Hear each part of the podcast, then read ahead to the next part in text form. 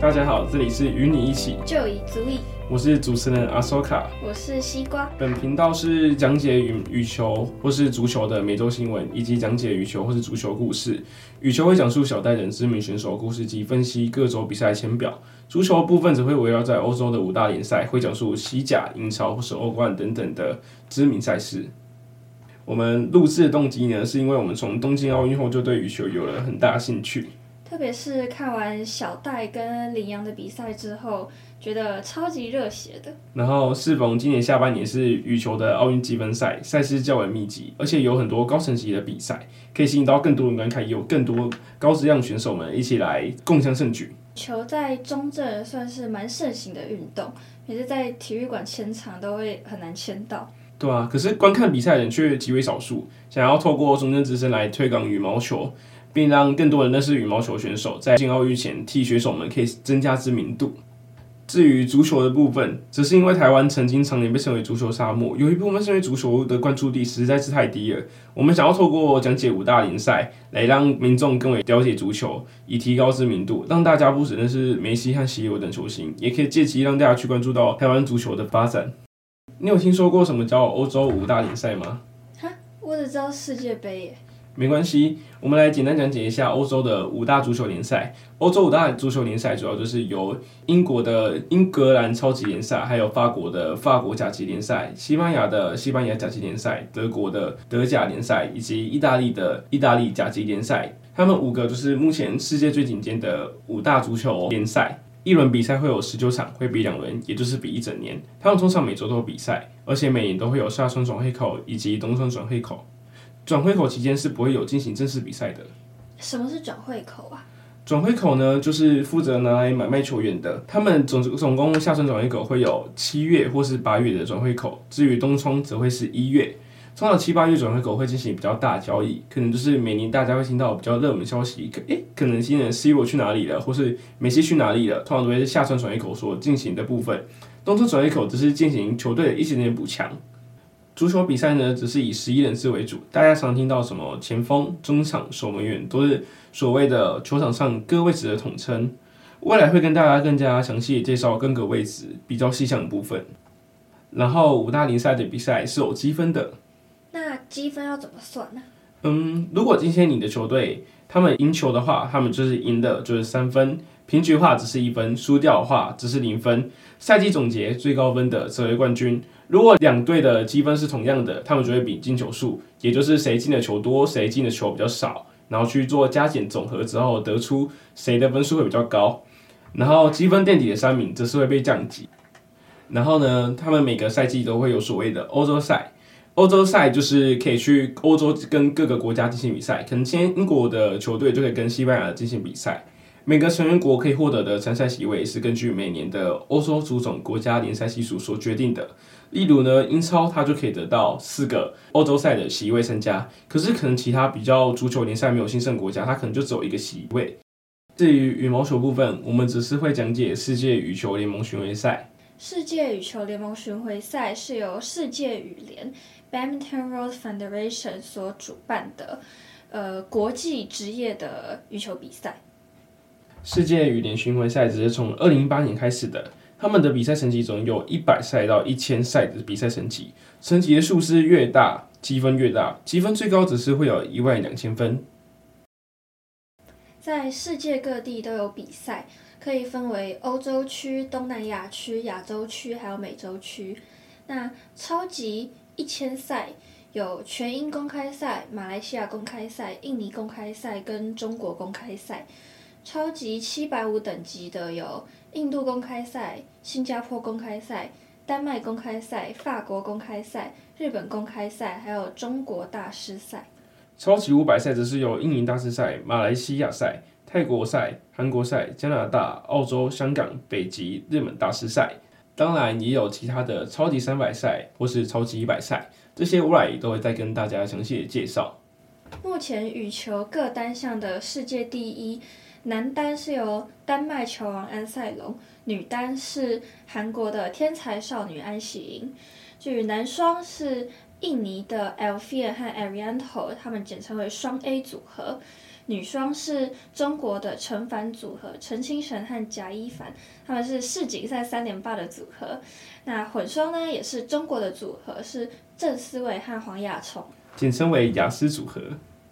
台湾的知名选手，以男单为例，男单著名的是由我们的小天周天成，还有我们羽球王子王子维，还有左手重炮林俊毅，以及超级黑马李佳豪。女单部分则是有大家都听说过的小戴戴资颖，以及学霸许文琪，还有我们的小小白白玉珀。男双部分则是由我们东京奥运金牌王齐麟和李洋组成的李洋配。另外一对台湾知名的男双组合则是卢靖瑶和杨博安组成的杨若如组合，还有两个跳跳人，他们是李泽威和杨博轩。另外两位最近比较冲出头的，就是苏敬腾跟叶红卫组成的叶朱组合，还有一对李氏双胞胎李方智跟李方任，他们两位都是王麒麟的陪练员，目前已经成长为世界知名的选手。女双的部分，知名的选手有李嘉欣和邓淳勋，以及徐雅琴和林婉清。那混双是由叶红卫和李嘉欣，以及杨博轩和胡林芳几位选手代表这次的中华台北，也就是我们的台湾的羽球国家队去参加我们的杭州亚运。亚运就是亚洲运动会。他们这次要面对的是中国、日本、韩国、马来西亚、印度等等的强权。那就让我们先回顾一下几年前的雅加达亚运吧。你还记得雅加达亚运的时候，我们的羽毛球发生什么重大事件吗？哇，我们中华队在羽球项目总共夺了一面金牌、一面银牌以及两面铜牌。我们金牌是由小戴戴资颖夺下的，银牌是小天周天成夺下的，铜牌呢分别是由男团以及男双李洋和李泽辉所夺下的。他们当时还称为双李配呢，然后另外一边的王齐麟跟他的教练直接组成双林配。那时候他们还没合体，你还记得他们合体是哪时候吗？那合体是二零一九年。希望这次的羽毛球选手们都可以在这次比赛中满载而归。接下来为大家介绍一下奥运积分制的部分。奥运积分制是选手们为了走上奥运殿堂所需的门槛。今年世界羽球联盟公布巴黎奥运羽球积分的，则是从今年二零二三年五月一号开始计算，一路计算至二零二四年的四月二十八号，明年的四月三十号则会初步的决定参赛名额。奥运在羽球的席次分配。男子单打和女子单打各分配三十八个名额，各含一个主办国名额以及两个外卡名额。那外卡名额呢，就是分配给一些羽球比较不盛行的国家，让他们也能够来参加奥运。那在这三十八个名额里面呢，每个国家最多可以派出两名选手，而这两名选手都要在排名的前十六名。以中国的女单来举例好了，中国的女单选手知名的有陈雨菲是世界排名第三，何冰娇世界排名第五，韩悦世界排名第九，以及张艺曼世界排名第十三。那总共在排名十六名以里面呢，有四位选手，但是呢，能够参加奥运的只有陈雨菲和何冰娇排名最前面的两位选手。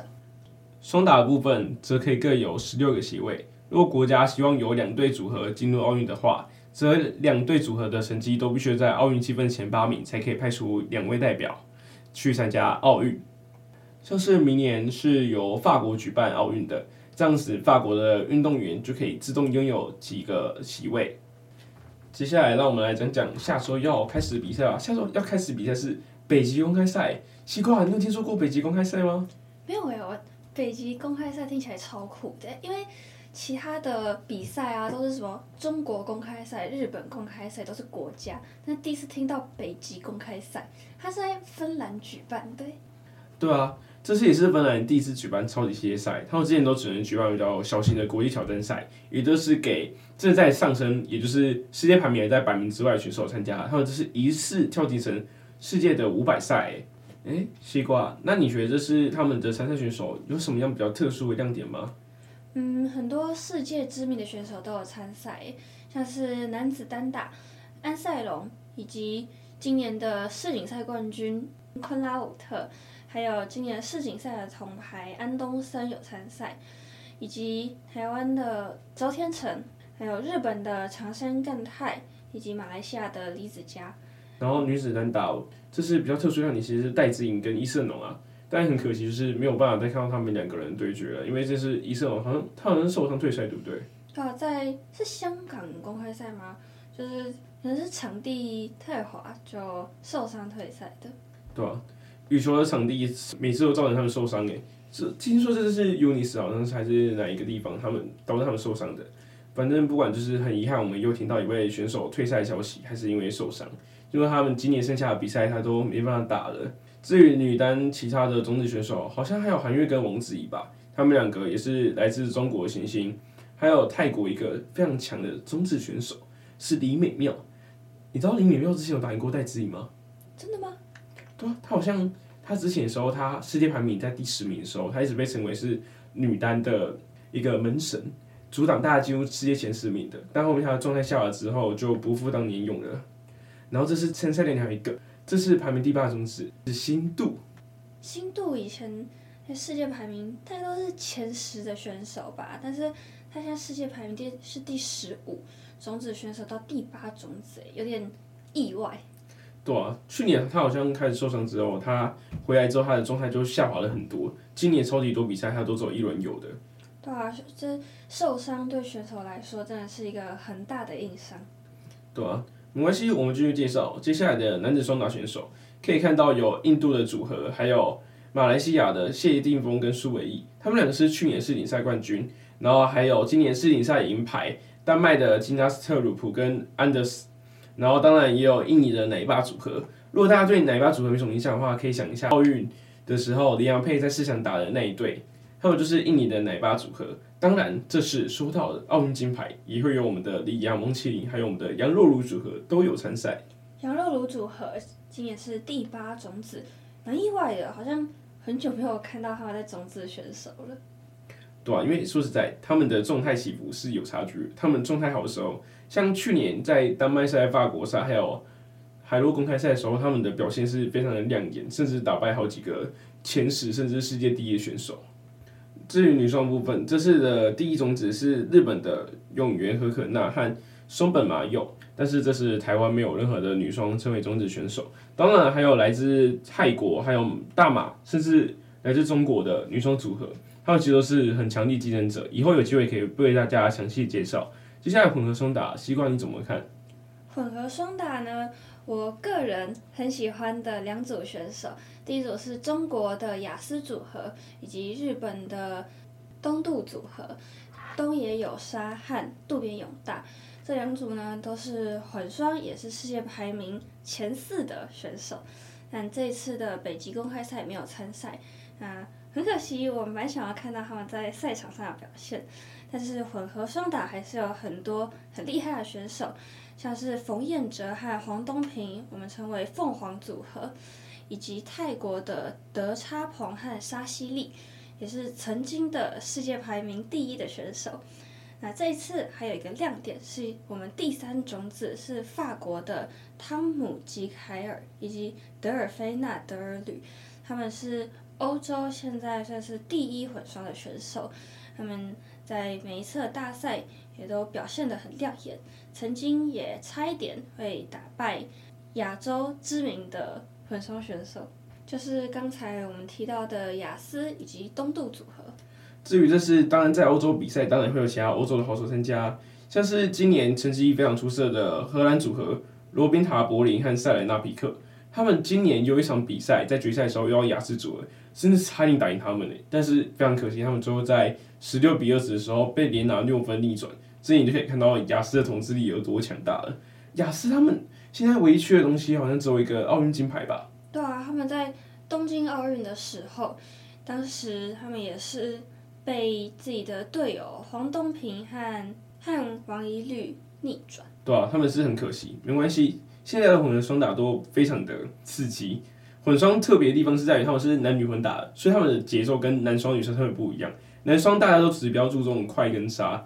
可是女生的话，其实他们有啥，只是大家会觉得他们通常会比较无趣。女生大部分都是一些轮转啊，以及技术性来拼胜负。男单的部分呢，这次签表其实很有趣，像台湾重炮林俊逸，他很有可能在十六强遇上我们丹麦球王安赛龙，而且其实他过关了，他的旁边第八种子李子嘉也在他那个半区，他要进四强其实蛮难的，因为之前林俊逸跟李子嘉打的时候，他的战绩其实也没有多好，因为安赛龙跟李子嘉两个都跟林俊一样，都是超级重炮。然后刚刚那个是第一小区的部分，上半区的第二小区则是由我们的王子维，王子维在第一轮面对是非种子组合的渡边航贵。他在接下来对手有可能会是印度的小生，他是之前印度的超新星，然后还有今年的世锦赛铜牌，就是刚刚提过的第三名的丹麦的安东生。他们这次的第二小区，他们的实力比较均衡，谁都可能会晋级四强，蛮值得期待的。接下来是下半区的部分，下半区有我们的五号种子周天成，他在首轮会打中国选手赵俊鹏。啊，第三小区其实集了很多很有名的选手，像是马来西亚的黄志勇、泰国的王高伦，还有香港伍家朗，以及中国陆光祖，还有台湾的李佳豪。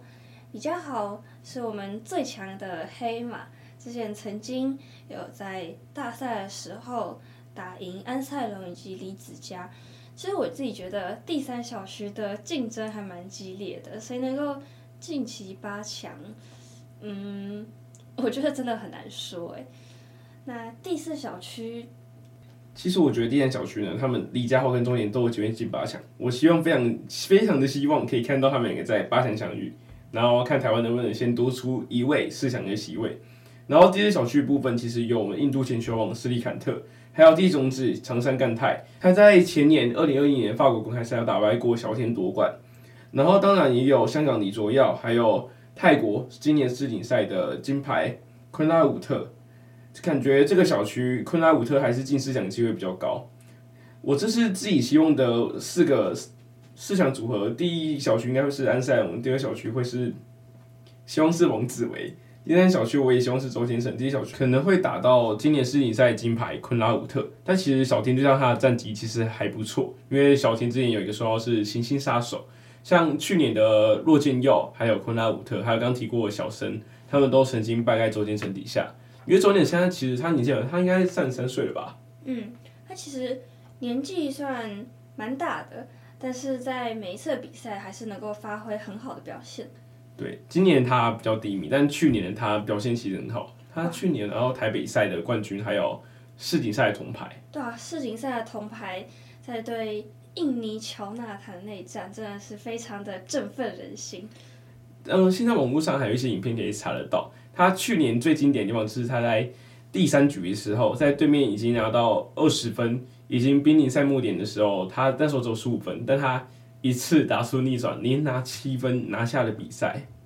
这边补充一下，羽球比赛其实主要是打三局，一局比赛打到二十一分。如果有两个人，他们两个人都同时拿到了二十比二十的话，只要打 deuce，deuce 就是你要连拿两分才获胜。例如我今天两方都是二十比二十的话，有一方需要打到二十二比二十才拿下胜利。如果不行的话，最高可以打到二十九比二十九，然后看谁拿到三十分，谁就获胜了。然后总共可以打到三局，通常如果两局结束就会称为直落二，你们也可以简单定义为就是三战两胜。然后谁拿比较多局，谁就获胜了。所以有时候羽球每一局的分数其实都蛮重要的。但有时候有些选手会拿下第一局之后就放松第二局，保存体力去打第三局。像小天他最擅长打的是把第二局放掉，然后再去拿他的第三局。因为他其实人虽老，但是他体力蛮充足的。女单部分，这是我们的第一种的是戴资颖，她在上半区的第一小区，当然希望她可以晋级四强，甚至是晋级决赛。第二小区，我们我个人认为只是中国的韩悦，中国韩悦其实是一个非常强的黑马，他我觉得他应该有能力可以闯到四强。然后下半区部分，下半区的第八种的新度第一轮就要打前世界球后奥尼希望，所以我觉得他们两个这是谁赢的，谁晋级四强机会就是最大的。至于这些小区在伊瑟农受伤退赛情况下，其实人人都有机会。目前机会最大应该是第五种子王子怡，然后另外一位。比较有机会选手可能会是台湾的白玉珀，也就是我们的小小白。男双的部分，在签表的上半区有李泽辉和杨博轩，他们在首轮会对上中国选手谭强和周浩东。其实我自己觉得，台湾选手每次在对上中国选手的时候的发挥都都很难说，可能每一次的发挥都不太一样。当然，希望台湾选手能够晋级到四轮。种子选手有印度的黑塔以及印尼的奶爸组合。我自己是私心蛮希望印尼的奶爸组合可以进到八强的，但是印度的黑塔也是不容小觑的。那第二小区的种子选手有丹麦的第一男双组合，以及我们的林洋配李洋和王麒麟。那李洋和王麒麟他们在首轮会对上泰国的组合，晋级了晋级到次轮之后，有机会能够对上自家的土银兄弟李方志和李方仁。他们在土银的时候是李洋和王麒麟的陪练员，之前在台北公开赛的时候也差一点可以打赢麟洋，其实是自家人都很熟悉自家人的球路。那第二小区我自己是希望麟洋能够晋级到四强。下半区的部分有杨肉炉卢静瑶和杨博涵。他们在首轮会对上英国的莱恩和文迪，他们在过往的对战记录其实都不分上下，有时候是英格兰组合获胜，有时候是台湾组合获胜。嗯，当然我们还是要为自家的选手加油吧，但是希望卢静瑶和严博涵能够晋级到次轮。那还有。马来西亚的种子选手王耀新以及张玉宇，他们也是很厉害的选手。对，每一次台湾选手对上马来西亚选手的时候，总是不分上下，每次比赛都看得很紧张。那第四小区有马来西亚的去年世界冠军谢定峰以及苏伟毅，他们在首轮的时候会对上自家兄弟万伟聪以及郑凯文。这对组合也是去年台北公开赛的冠军，他们打败了我们的麟洋配。啊，男双的签表看下来，我自己私心希望的四强四位四位组合，在第一小区，我希望是印尼的奶爸组合；第二小区还是希望是我们的麟洋配；第三小区，我觉得。会是马来西亚的王耀新以及张宇宇，所以第四小区呢，感觉可能也会是马来西亚的组合谢定峰以及苏伟译。至于女双以及混双的部分，还有也是有两三组的台湾选手出赛，希望他们都可以取得好成绩。特别是混双的部分，希望叶李配、叶红薇和李嘉欣，让他们能够拿到好成绩。而且我觉得叶李配他们这次其实蛮有机会去打败他们这些对手的，因为是他们十六想要对上的德沙组合。其实前面他们三十二强的时候就已经有台湾另外一对组合洋湖组合去打德沙组合。其实只能说是洋湖的签不太好，但希望他们这次可以把德沙组合的题就是多拖延一点，让叶里佩更好的去打。北极公开赛的签表我们暂时分析到这边，接下来让我们进入足球。足球的部分呢，就像刚刚所讲的，足球其实每周都有比赛。在这边先跟大家介绍一下，这个礼拜呢会出现比较精彩的比赛，像是英超的会有一个非常精彩，就是兵工厂跟曼城，他们两个呢是上季的冠亚军。兵工厂一开始在上个赛季的时候，他们遥遥领先，直到赛季末段因为伤病潮的发生，才导致他们最后崩盘，无缘冠军。但这是他们重新回来，他们在转会窗的时候。大举买下很多人，而且都是蛮有用的。尤其是这次的队史标王莱斯，他花了一亿英镑来买哦。希望这次他跟曼城打的时候可以打得更好一点。另外一边则是这次的黑马布莱顿跟利利物浦的大赛。布莱顿是赛季的新的黑马，他们这个赛季才刚取得第一次的欧洲赛的资格。利物浦的是英超传统强权，希望这次他们比赛时候，布莱顿跟利物浦可以打出一场精彩的比赛。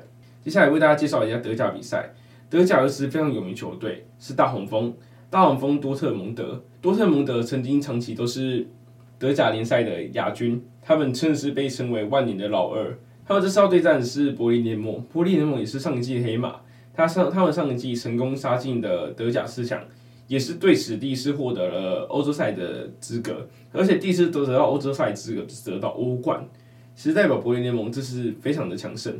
然后意甲部分，意甲则是有上届的亚军 Lazio vs 亚特兰大。亚特兰大是意大利很著名的球队，他们以青训闻名，他们很多青训球员到现在也都可以看到他，甚至在意大利国家代表队都常常可以看到亚特兰大青训的球员。Lazio 则是上届他们爆冷门变成了亚军，他们意外击败了国际米兰、AC 米兰还有尤文图斯传统的北方的竞争对手，成功取得了这一次的。意甲亚军，然后上届的意甲冠军则是拿坡里。拿坡里是少数在意甲前端而且战绩比较好的南方球队。他们的故事要从好几年前的马拉多纳开始。马拉多纳就是梅西上一代的球王，在那他们那时候世界杯，他成功拿下冠军，也带领拿坡里拿下队史的少数几座冠军。然后这一次他们在马拉多纳过世两年后，随着梅西夺取世界杯之后，他们也再次成功取得意甲冠军。荣耀了整个南方都市。西甲的部分则是马德里竞技 VS 皇家社会。马德里竞技是除了巴塞隆那以及皇家马德里除外的西甲强队，他们上次排名第三。皇家社会则是在上次排名第四。上届的第三跟第四，他们两次这次的针锋相对，应该会特别的有趣。当然也有很多精彩的比赛没有提到，但之后我们也有机会，我们也会为大家做一些足球的分析。让大家可以多多了解一下，这边讲一下大大概有什么比较有名的球星好了。呃，比较有名以曼城为例，曼曼城有一个很有名的，你有听过吗？你是说 C 罗吗？不是哦，他们这次很有名的是欧洲的魔人，是哈兰德。兵工厂这边则是有一个非常强的边锋，是萨卡。然后布莱顿这边则是有一个日本号称三球王的山詹勋。你知道今年世界杯有出现过日本有出现过一球很厉害的球吗？就那球已经快出界了，然后被紧急拉回来，他成功把那个球从边界一路拉回来，然后给送到队伍底下。他们在那一球打败西班牙，虽然那一球非常有争议，但是那一球也让山詹勋一次成名。至于利物浦，只是有一个很有名的埃及梅西，是沙南，还有之前非常特殊的就是一度非常低迷，但是最近重返巅峰的努涅斯，是乌拉圭的神锋。至于德甲方面，多特蒙德之类，还有一个老队长叫罗伊斯，他是一个好几年都没有冠军的人，他这次也希望可以重返德甲冠军。意甲部分，拿破里上届还有一个逞强球星叫做欧辛汉，欧辛汉他这次也要再次挑战意甲射手的部分。西甲部分，马德里竞技则是有一个大家都很期待过的一个选手，叫做格鲁兹曼。他是曾经被誉为世界第三人的，但之前因为伤病还有很多原因，导致他逐渐下滑。他现在也是法国国家队的副队长，甚至有人觉得他应该比姆巴佩更适合当队长。以上是我们与你一起就已足矣的第一次第一集的节目，就先到此结束了。然后后面来一点小小的期许，因为这是我们第一次录音，然后应该有很多不足，希望大家可以多多包涵。嗯，第一次录音其实我们都蛮紧张的，而且我们的时间也没有算的很好，所以。希望大家可以多多支持，我们会越来越好。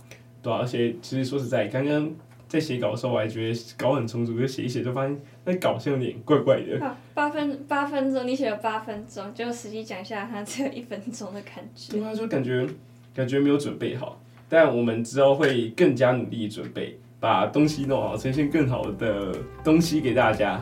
希望大家都可以更了解羽球以及足球。对，那我就到此这边，谢谢，谢谢大家，对，谢谢大家，拜拜。拜拜。